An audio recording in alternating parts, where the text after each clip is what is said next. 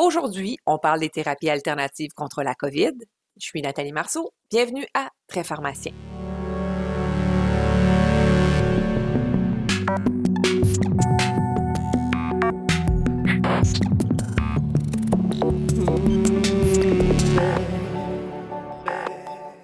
Bonjour, chers auditeurs. Après avoir parlé d'anticorps monoclonaux et du Paxlovid, on s'est dit qu'il serait intéressant de parler des autres options disponibles pour traiter le coronavirus. Aujourd'hui, on va donc discuter des alternatives de traitement contre la COVID.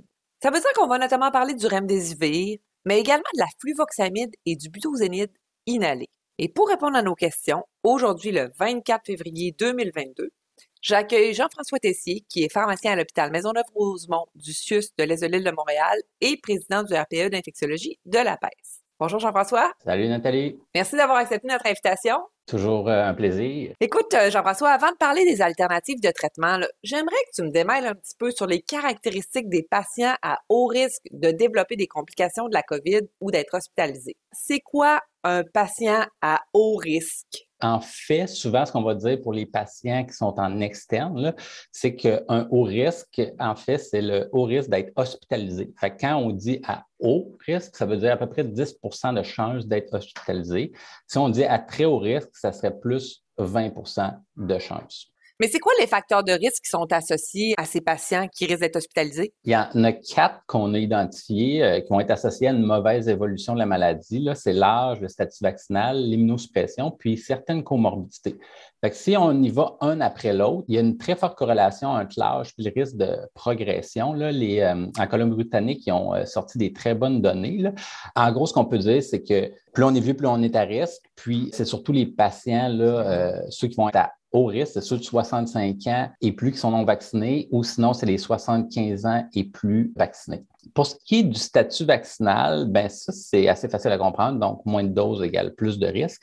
Mais il faut aussi parler euh, d'autres choses, c'est-à-dire la réponse immunitaire au vaccin, parce qu'on sait qu'il y a certains patients qui vont avoir une production d'anticorps qui va être moins forte ou retardée. Là, on parle des patients qui ont des cancers hématologiques, des greffés, des patients qui ont eu des anti-CD20 euh, comme le Rituxan. Bien, ces patients-là, classiquement, euh, ils ont besoin d'une dose de plus de vaccin pour être considérés adéquatement vaccinés. Après, il y a aussi ceux qui ont des risques d'avoir une COVID persistante, malgré les traitements standards, soit avec des anticorps ou le remdesivir. Mais ces patients-là, même si on les traite par après, pourraient être à risque de ne pas avoir été capables d'éliminer leur virus. Donc, on les réhospitaliserait pour, en fait, un peu le même épisode. Puis, euh, ces patients-là, souvent, ce qu'on fait, c'est soit qu'on leur redonne un traitement ou qu'on prolonge le traitement. Puis finalement, il faut aussi prendre en compte le délai depuis la dernière dose du vaccin parce que, comme on le sait, la réponse diminue après le temps. Souvent, on dit qu'après six mois, la réponse immunitaire est un petit peu diminuée. Donc, comme vous voyez, c'est beaucoup plus complexe que vacciner ou non, en fait. Pour ce qui est des comorbidités, ceux qu'on a identifiés, qui sont très fréquents dans la population en plus, c'est vraiment l'obésité, l'hypertension et le diabète. Donc, vous voyez, ça couvre beaucoup de patients. Pour ce qui est de l'immunosuppression sévère, bien ça, j'en ai un petit peu parlé plus tôt, mais c'est vraiment euh, les greffés d'organes solides, des chimioactifs pour des cancers hémato-oncologiques, des patients qui ont eu du rituxan. Là, on ne parle pas ici, mettons, des patients qui ont eu un, antécédent de cancer ou des cancers solides non traités. Donc, c'est une sous-classe très précise. Fait que Jean-François, je retiens, euh, plus qu'on est vieux, plus qu'on est à risque. Oui. Si on n'a pas reçu le vaccin, bien évidemment, on est plus à risque. Puis euh, si on a une réponse ou pas avec le vaccin, différentes comorbidités et l'immunosuppression. Exactement. Jean-François, il y a quand même une question que je me pose. Quelqu'un qui attrape la COVID pendant qu'il est hospitalisé, donc euh, je dirais une COVID nosocomiale, est-ce que son niveau de risque augmente? Oui, c'est une excellente question. Là, ici à Maisonneuve, nos microbiologistes ont euh, publié récemment sur la chose. Puis, euh, ce qu'on remarque là, dans les études, c'est qu'il y a un haut taux de mortalité. Là, euh, on parle de quand même 30-40% Ici, nous, l'étude que les microbiologistes ont publiée, c'était lors de la première vague. Puis, ces patients-là ont moins de risques d'être transférés aux soins intensifs, ou d'être ventilés, mais ils ont vraiment un risque de mortalité qui est plus faible, euh, qui est plus fort, excusez-moi. Chez nous, c'était vraiment 39% de mortalité chez les patients qui avaient une COVID nosocomiale versus 25 qui avaient une COVID, euh, je dirais, communautaire. C'était les patients qui étaient entre 50 et 75 ans qui avaient le plus de risque de mourir. Donc, ça aussi, c'est des patients pour qui il faut faire très attention lorsque vous les voyez. Ce n'est pas quelque chose qui est très connu. Mais gardez-le en tête, vos COVID nosocomiaux, c'est très morbide. Donc, un patient nosocomial, attention. Maintenant, Jean-François, je t'amènerai à l'algorithme de traitement d'un patient à haut risque.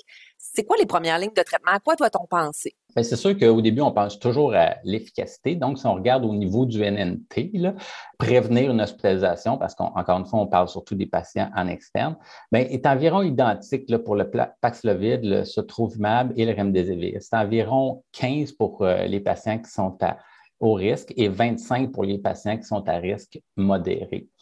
Puis après, il y aurait euh, le budésonide euh, inhalé et le fluvoxamine qui aurait des NNT de 40 pour les hauts risques et 70 pour les risques modérés.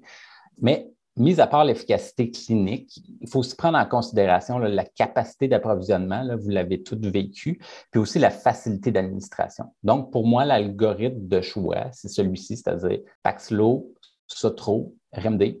Ensuite, on pourrait aller au Budé ou au Fluvox à peu près dans cet ordre-là. C'est mon algorithme personnel. Faut se rappeler qu'il n'y a pas juste des avantages aux nouvelles thérapies. Le Paxlovid, il y a beaucoup d'interactions. Chez vos greffes rénaux avec Stacro, ça va être difficile. L'approvisionnement à Sotro, euh, nous, on a une vingtaine de doses euh, par semaine, donc pas facile. Puis en plus, il faut avoir une clinique d'infusion. Rappelez-vous aussi que les anticorps monoclonaux, euh, il y en a beaucoup qui ont perdu leur efficacité de neutralisation contre Omicron. On ne peut plus utiliser le REGCOV. Et euh, là, on a identifié un nouveau variant qui s'appelle le BA.2 qui ne serait pas neutralisé ou pas neutralisé de façon beaucoup plus faible par le Sotro et l'Evushell, qui est un, euh, anticorps qui est beaucoup utilisé aux États-Unis, mais qui est présentement sous analyse à Santé Canada. Donc, ça se peut que vous le voyez arriver. Ces deux euh, anticorps-là étaient efficaces contre Omicron. Donc, vous le voyez avec les variants, les anticorps, ça se peut qu'on en perde euh, de temps en temps. Puis, quand on lit de façon pointilleuse les études sur le Sotro et le Paxlo, on peut voir que les patients n'étaient pas symptomatiques depuis très longtemps. Là. Dans le Paxlovid, c'était en bas de trois jours. Donc, euh, il faut garder ça en tête que plus on le donne tôt, plus le patient va en tirer des bénéfices.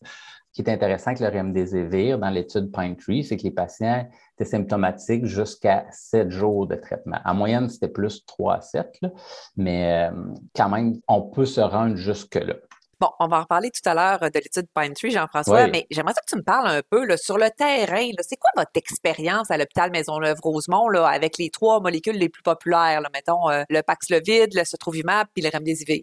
C'est sûr que nous, on a surtout utilisé euh, les anticorps pour l'instant. Donc, on a commencé à les utiliser en novembre 2021 euh, avec le REGCOV qu'on a donné pendant à peu près un mois, puis après, on a migré vers le SOTRO.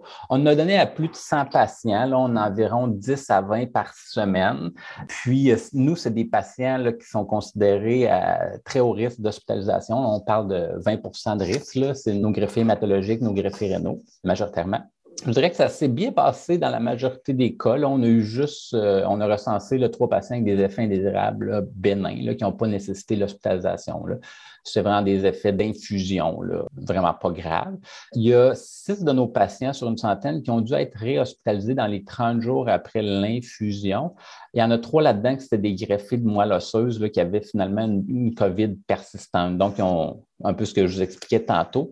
Il y avait deux greffés rénaux, puis un patient qui avait euh, eu euh, un CAR T-cell. Donc, on peut se dire qu'on a eu peut-être 2 à 3% d'hospitalisation chez nos patients à très haut risque. Puis dans l'étude qui avait été publiée sur le Sotro, c'était 1% euh, d'hospitalisation avec l'anticorps versus 7% avec le placebo. Donc, on est très content de nos résultats pour l'instant. Puis, ça se passe relativement bien. Ça a été assez bien pour le mettre en place. Les patients sont très satisfaits, puis l'équipe médicale aussi. Hmm, mais je suis contente d'entendre ça quand même. Tantôt, Jean-François, tu me parlais de ton algorithme de traitement personnel, qui n'est pas tout à fait celui de l'INES.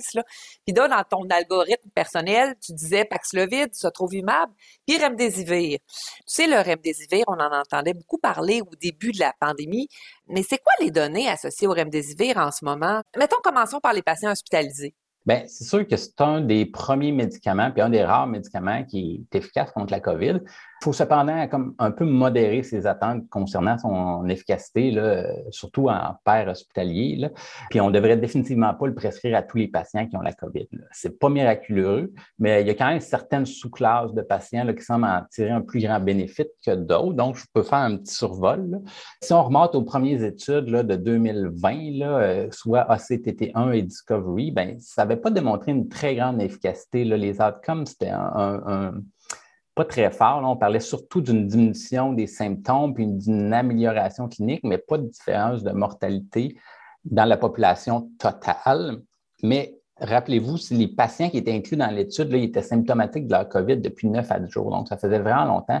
Puis la majorité nécessitait déjà de l'oxygène ou, euh, puis il y en avait même qui étaient sous ventilateur. Donc, la maladie était assez avancée.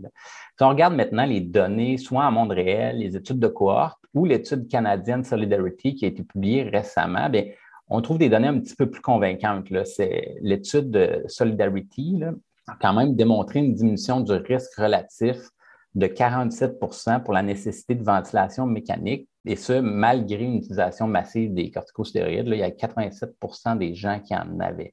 Donc, elle prévenait une progression vers une forme plus sévère, qui était modeste, mais significative. Pour ce qui est de la mortalité, ça, c'est vraiment, vraiment moins clair. C'est des plus petites études, mais on peut quand même en discuter. Là il y a une analyse de ce groupe qui a été faite avec les résultats de ACTT1 qui démontrait que les patients qui avaient de l'oxygène à faible débit euh, avaient un bénéfice de mortalité, mais comme on sait, il faut toujours faire attention à ce type d'analyse-là.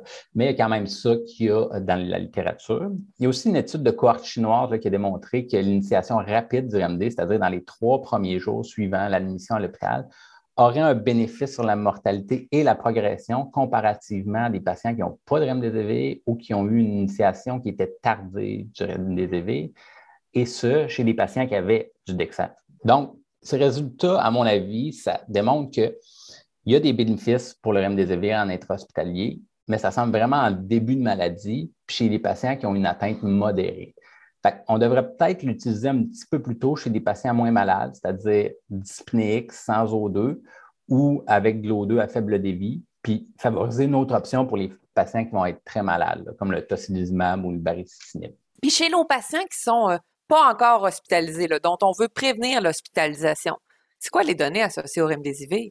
Oui, bien ça, en fait, ça, on va euh, décortiquer l'étude, mais c'est vraiment l'étude Pine Tree qui a été euh, publiée dans New England en 2021. Euh, ils ont recruté des patients de septembre 2020 à avril 2021 pendant à peu près la deuxième et troisième vague. C'était avant Delta. Puis, on donnait le remdesivir à dose de 200 mg fois 1, puis 100 mg d'IE pour deux jours dans des cliniques d'infusion euh, spécialisées. Il y a quand même eu certains patients qui l'ont reçu en CHSLD, le 3% de la population, puis il y a 16% des patients de l'étude qui ont eu au moins une dose à la maison. Donc, c'était faisable. Dans le fond, les patients qui étaient inclus pour l'étude devaient avoir euh, des symptômes de COVID depuis moins de 7 jours, un test PCR positif depuis moins de 4 jours, puis, ils devaient avoir soit 60 ans, peu importe la présence de facteurs de risque ou de comorbidité. Sinon, ils devaient avoir plus de 12 ans avec au moins un facteur de risque de progression qui était diabète, obésité, hypertension, cancer, immunosupprimé non sévère, insuffisance rénale ou insuffisance hépatique.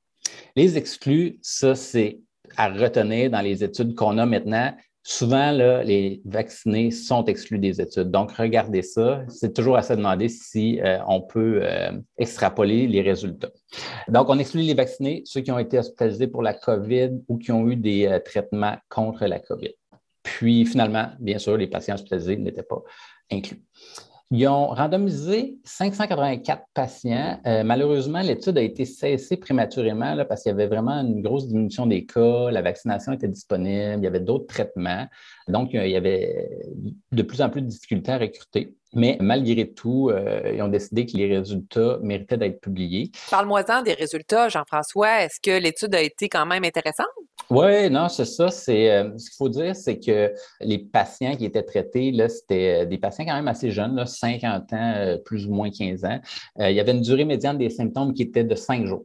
ça allait de 3 à 6. C'était surtout des diabétiques et des obèses qui ont été inclus. Et puis, ce qu'on peut remarquer, c'est que de un, aucune mortalité dans les deux groupes.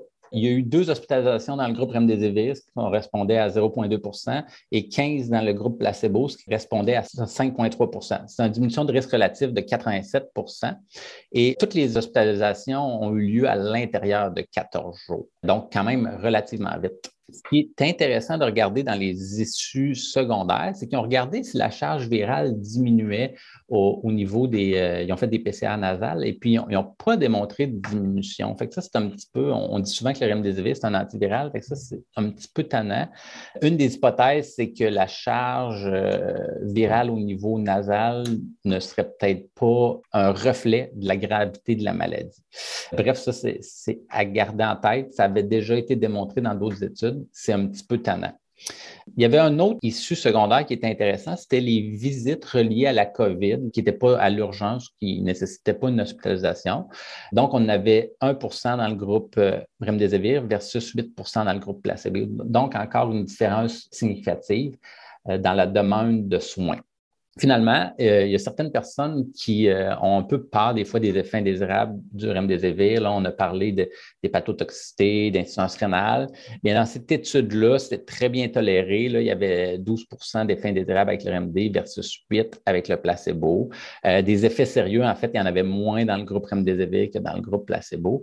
Donc, il n'y a pas eu d'augmentation de la créate ou de perturbation du bilan hépatique de façon plus importante dans le groupe remdesivir. Fait que que je comprends que l'étude Pine Tree est intéressante, mais il reste qu'elle a été réalisée chez une clientèle de non-vaccinés, donc difficilement extrapolable à notre clientèle actuelle. Puis aussi, un, un des désavantages, on va se le dire, là, c'est que c'est trois jours de traitement où le patient doit se déplacer pour recevoir un traitement intraveineux. Oui, c'est sûr qu'il y a quand même des, points euh, négatifs pour MDZV. En fait, il faut se rappeler, l'effet, euh, l'efficacité clinique, c'est environ similaire entre euh, Sotro, Paxilo, RMD. Ça, ça semble bien démontré. Du côté des avantages pour le MDZV, ben, vous pouvez le, le, conserver à la température de la pièce, les fios, c'est un avantage par rapport aux anticorps. La surveillance post-infusion est un petit peu moins longue aussi. Puis, comme le RMD cible l'ARN polymérase virale, ça semble assez bien conservé chez les variants, dont Omicron, puis le, nouveau variant BA.2. Donc, ça, c'est rassurant de ce côté-là. Puis, ça nous fait dire qu'il faut quand même lui garder une place possible. Il faut être prêt à le donner, savoir à qui. Donc, ça garder en tête qu'on va peut-être en avoir de besoin. Nous, à HMR, on ne l'a pas donné souvent. si je me rappelle bien, on l'a donné une fois en externe. Si on regarde, en fait, les trois molécules, le Paxlo semble vraiment le favori, moins cher, moins difficile à administrer, plus de patients dans l'étude. Ce qui est vraiment intéressant dans l'étude de Paxlo que Luc euh, a parlé il y a quelques temps, c'est qu'on a démontré une efficacité même chez les patients qui étaient séropositifs. Il y avait quand même 45% des patients qui l'étaient. Donc, c'est sûr que ça, ça va être un gros plus pour cette molécule-là. Avec le Sotro et le RMD, ils n'ont pas fait cette différence-là dans les groupes. Donc, ils ne l'ont pas analysé, on ne le sait pas. en tout cas, moi, c'est plus clair pour moi, la place du remdesivir, je comprends mieux. Maintenant, Jean-François, j'aimerais ça t'amener sur des molécules qu'on n'utilise pas, mais dont on a entendu parler, parce que franchement, c'est pas mal facile d'utilisation. Je te parle en premier, mettons, de la fluvoxamine. Tu sais, la fluvoxamine, c'est un antidépresseur, un vieil antidépresseur, on le connaît bien, il est bien toléré. Peux-tu m'expliquer c'est quoi le mécanisme d'action qui sous-tendrait son effet pour traiter le coronavirus? Oui, ça, ça, date, les, données, les, premières données datent d'un petit bout, c'était au début de la pandémie, dans le fond, dans les études épidémiologiques. Il y a certaines études qui suggéraient que la dépression majeure pouvait être associée à un risque moindre de mortalité euh, de la COVID. Donc là, on a regardé un peu euh, comment ça pouvait euh, se passer. La première preuve avec la fluvoxamine est arrivée assez tôt, en novembre 2020. Là, je vais vous en reparler. Mais si on regarde un peu euh, pourquoi ça pourrait être efficace? Bien, en fond, les ISRS et les ISRN ont des activités pour des composantes cellulaires qui pourraient être impliquées dans l'infection et des affinités qui sont différentes d'une molécule à l'autre. Le Fluvox, c'est un agoniste du récepteur sigma 1 du réticulum endoplasmique qui est impliqué dans la réponse inflammatoire systémique, la production de cytokines, dont l'interleukine 6, dont l'implication a été bien démontrée dans la COVID. Donc, avec la Fluvox, on pourrait réduire la réponse inflammatoire et peut-être éviter la tempête de cytokines. En plus, la Fluvox, c'est une des euh, ISRS qui a la plus haute activité pour ce récepteur-là comparativement aux autres. Puis, on avait même, avant la COVID, démontré des bénéfices de la Fluvox dans des modèles de sepsis. C'est des modèles plus in vitro qu'in vivo, mais ça ne sort pas de n'importe où.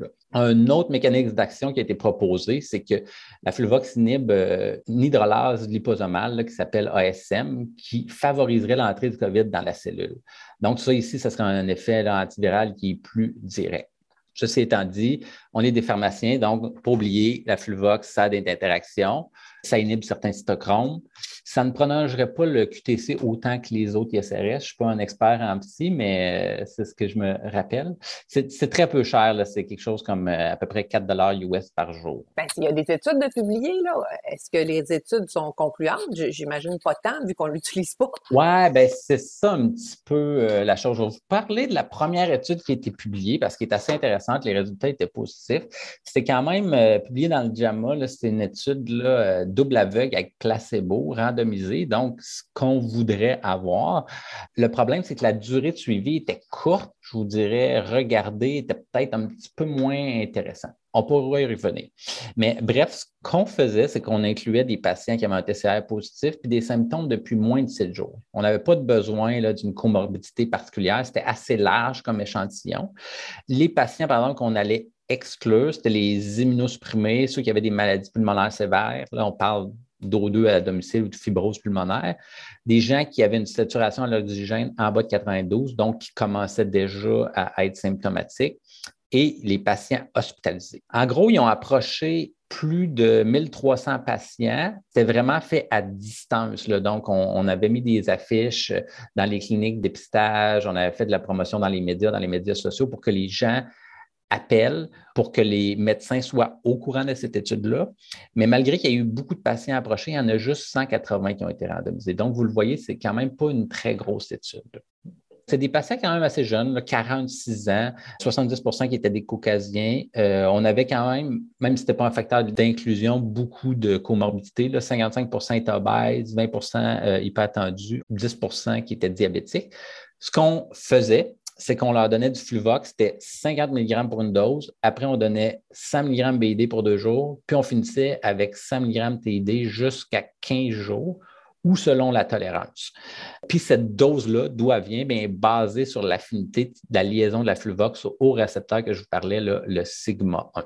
Mais Jean-François, je suis quand même curieuse. Est-ce qu'ils ont eu des bons résultats dans cette quand même petite étude? Oui, oui, oui, c'était assez impressionnant. En fait, euh, il n'y avait euh, aucune mort dans les deux groupes, euh, zéro détérioration clinique dans le groupe Fluvox, six dans le groupe placebo, dont quatre qui étaient pour une hospitalisation quand même. Donc, c'est une diminution absolue là, de 8% de l'issue primaire qui, comme je vous dis, est un petit peu plus soft. Désolé l'anglicisme, mais c'était euh, une détérioration clinique à 15 jours qui équivalait à de la dyspnée, une hospitalisation pour dyspnée ou pneumonie ou une saturation à bas de 92% Le fait qu'il y ait quand même eu quatre hospitalisations, ça démontre qu'il y a quand même eu un bénéfice intéressant, mais c'était 4 sur 72 patients dans le groupe placebo.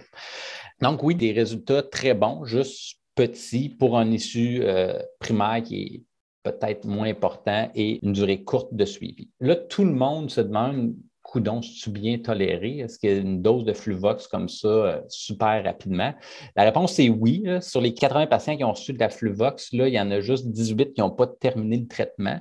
Il y en avait deux là-dedans qui c'était pour effet indésirable un, c'était pour amélioration. Il y en a 15 qu'on ne sait pas trop pourquoi. Y a-t-il eu d'autres études qui ont infirmé ces résultats-là? Il y a une autre étude euh, qui a été euh, négative. Il me semble que c'est COVID-Out 2. Donc, elle, a été cessée euh, pour futilité. Après, il y a la plateforme Together qui a été faite au Brésil. Je ne la présenterai pas parce que c'est un petit peu compliqué à expliquer. Mais en gros, les résultats allaient dans le même sens, c'est-à-dire qu'on avait moins de détérioration clinique avec la fluvoxamine qu'avec le placebo. Le problème, c'est que hum, c'est un peu une drôle de méthodologie qu'ils ont utilisée, je vous dirais, puis c'est juste un peu compliqué à expliquer en balado, mais les résultats étaient positifs et significatifs pour les diminutions de visites à l'urgence ou d'hospitalisation. Aussi, pour ce qui est de la tolérance, c'était la même chose. On avait peut-être à peu près une vingtaine de pourcents de patients qui devaient cesser euh, la Fluvox pour différentes raisons, dont les effets indésirables. Mais alors, Jean-François, qu'est-ce que tu voudrais que les auditeurs retiennent de la prise de fluvoxamine pour le traitement de la COVID? Deux choses. De un, il y a d'autres études qui sont encore en cours, donc ça se peut que la science change. Euh, si vous regardez les lignes directrices de la table des sciences de l'Ontario, ils l'ont inclus vraiment comme une alternative. Moi, c'est comme ça que je le vois. Je crois vraiment que les trois molécules qu'on a parlé au début devraient être suggérées en premier. Mais si vous êtes dans une situation où vous ne pouvez pas donner et pour une raison X, Y, Z, où vous n'avez pas les stocks, je crois que ça peut être à discuter avec votre patient, mais c'est une modalité qui semble surtout sécuritaire et qui a quand même un bénéfice clinique, même s'il ne va pas diminuer les mortalités et qu'on a un gros NNT, je crois qu'il peut être utilisé dans certains cas. Je ne suis pas sûre que tu nous l'as dit, le NNT. Quel est-il? Ben, en fait, pour les patients à risque élevé, ça serait 40 et pour les patients à risque modéré, euh, on parle de 5% d'hospice, ça serait 70. C'est plus élevé que les, trois autres. C'est quand même tolérable, je vous dirais. D'accord. Jean-François, on a aussi entendu parler des corticostéroïdes inhalés en prévention des hospitalisations lorsque le patient est atteint de la COVID. Là, je te parle plus précisément du budésonide inhalé. Peux-tu m'en parler un petit peu? Mais en fait, il y, a, deux études qui ont été publiées sur le sujet. On avait remarqué là, euh, euh, au début de la pandémie là, que les patients euh, qui étaient soit MPOC ou asthmatiques étaient sous-représentés chez les patients hospitalisés de la COVID. Donc, il y a certains groupes qui se sont demandés est-ce que les corticostéroïdes inhalés pouvaient avoir un effet. Alors, la première étude qui est parue, c'est l'étude stoïque dans Lancet Respiratory en avril 2021. C'est une petite issue, encore une fois, qui était ouverte avec des groupes parallèles, mais qui était quand même randomisée. Ça a été fait euh, en Angleterre pendant la première vague. Et puis, on incluait les patients qui avaient des symptômes de COVID depuis euh, moins de sept jours. On excluait les gens qui avaient utilisé de façon récente des glucocorticoïdes, c'est-à-dire dans les sept derniers jours, ou qui avaient une allergie. Donc, une population quand même très large. Cependant, juste 146 patients randomisés, donc c'est vraiment tout petit, comme je vous dis. Puis la durée des symptômes médianes, c'était trois jours. Encore une fois, c'était très L'âge moyen des patients, 45 ans, donc très jeune, 93% de caucasiens.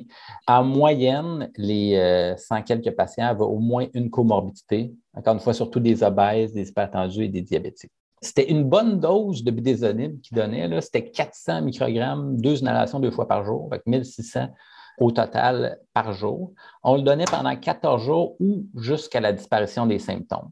L'utilisation médiane, c'était pendant 7 jours pour les patients. Puis au niveau de l'issue, dans le fond, ce qu'ils regardaient, c'était un composite à 28 jours d'hospitalisation puis de visite à l'urgence pour le COVID. Ce qu'on voyait, c'est qu'il y avait une diminution du risque relatif de 91% puis c'était un NNT qui était très bas, mais pour un composite, euh, c'était surtout les visites à l'urgence qui étaient diminuées. Donc, c'était 1% versus 14% dans le groupe Standard of Care. Dans les outcomes secondaires, euh, pas grand-chose, mais on voyait que la résolution euh, des symptômes, c'était plus rapide, une journée de moins. Donc, pour les, issues secondaires, il y avait une résolution des symptômes qui était plus rapide, une journée plus tôt avec le budésonide, c'était significatif. La charge virale, pas diminuée, un peu comme avec le RMD dans Pine Tree. Puis pour le pourcentage de jours avec une saturation en bas de 94, c'était encore une fois, euh, on n'avait pas de différence entre les deux groupes. Puis, malgré que ce soit une bonne dose de, de cortico, il n'y avait pas vraiment euh, d'effet indésirable. On parlait d'étourdissement de mal de gorge. Jean-François, y a-t-il une place pour la budésonide ou d'autres corticostéroïdes dans le traitement de la COVID, selon toi? Il y a le sclézonide qui a été testé avec deux études avec placebo. Les résultats euh, n'ont pas démontré d'amélioration significative des symptômes. Donc, ça refroidit un peu euh, les ardeurs. Il y a quand même une micro-analyse qui était, euh, une méta-analyse, excusez, qui a été faite par les gens de McGill qui démontrait que malgré tout, quand on prend les quatre études, il y a un bénéfice clinique avec un NNT qui est élevé, là, qui est dans le coin de 70, comme je vous disais. C'est à garder en tête, mais il faudrait encore une fois euh, traiter beaucoup de patients. La table des sciences de l'Ontario l'a aussi inclus au même titre que le fluvoxamine. Donc, c'est vraiment en alternative. Moi, ce que je me demande, c'est éventuellement, est-ce que ces euh, deux molécules-là, et peut-être même le remdesivir, pourraient avoir un impact euh, sur le COVID long? Ça reste à savoir parce qu'on n'a pas beaucoup de recul sur le COVID long. Peut-être une chose qu'on pourrait dire, c'est qu'il y a beaucoup de gens critiquent un peu l'étude parce que, vu les hautes doses de corticons, on se demande si c'est l'effet systémique des corticos, c'est vraiment l'effet local. Mais il ne faut pas oublier qu'il y a quand même des études qui ont démontré que si on donne de dexaméthasone à quelqu'un en début de maladie qui n'a pas de besoin d'oxygène, il y aurait possiblement des effets délétères. Donc, ça n'aurait pas été dans le sens qu'on a présentement les, les résultats, c'est-à-dire un bénéfice significatif mais faible. Jean-François, quand même, tu as cité deux fois les recommandations ontariennes, puis ça me questionne un peu, est-ce que l'INES s'est prononcé sur la prise de, de fluvoxamine sur la prise de budésonide inhalée? Moi, pas à ma connaissance, non. Donc, j'imagine que si on a des nouvelles études, on devrait avoir des recommandations québécoises. Jean-François, on arrive en conclusion du balado. Ça serait quoi tes messages clés à transmettre aux auditeurs? Je pense qu'après euh, deux ans de pandémie, euh, il faut dire que maintenant, on a des thérapies disponibles. Il y a le vaccin pour prévenir, mais on peut aussi traiter les gens qui ont attrapé euh, la COVID maintenant. Il faut continuer les recherches justement parce que la majorité de ces médicaments ont été prouvés chez les non vaccinés. N'oubliez pas, non vaccinés, ce n'est pas un groupe homogène, c'est très hétérogène. On parle aussi de diminution de la réponse, donc à garder en tête. Mais je crois que maintenant, nos patients, surtout ceux qui sont à très haut risque ou à haut risque d'hospitalisation, devraient recevoir un traitement en externe. Il faut qu'on rende ça disponible pour eux, il faut qu'on rende ça facile. Donc, mettez en place des cliniques d'infusion. Assurez-vous d'avoir une bonne OIP pour prescrire votre Paxlovid. Puis, si ces molécules-là ne sont pas disponibles, on a des solutions de rechange. Donc oui, Jean-François, tu as raison. Ça fait presque deux ans, jour pour jour, qu'on est en pandémie. On en a quand même fait du chemin dans les deux dernières années en termes de traitement. Je pense que collectivement, euh, on peut être fier de la science qui a évolué dans les deux dernières années. Oui, et puis euh, félicitations à tous les gens qui ont été impliqués euh, de près ou de loin dans l'élaboration de cette science et des connaissances. Là puis à tout le réseau de la santé d'avoir pris action puis d'avoir traité les patients. Écoute, Jean-François, je te remercie d'être passé à notre micro, d'avoir accepté l'invitation. C'est un plaisir, n'importe quand. Quant à vous, chers auditeurs, on se retrouve le mois prochain pour parler non pas de COVID, mais bien de vancomycine avec Bianca Beloin-Jubinville. À bientôt!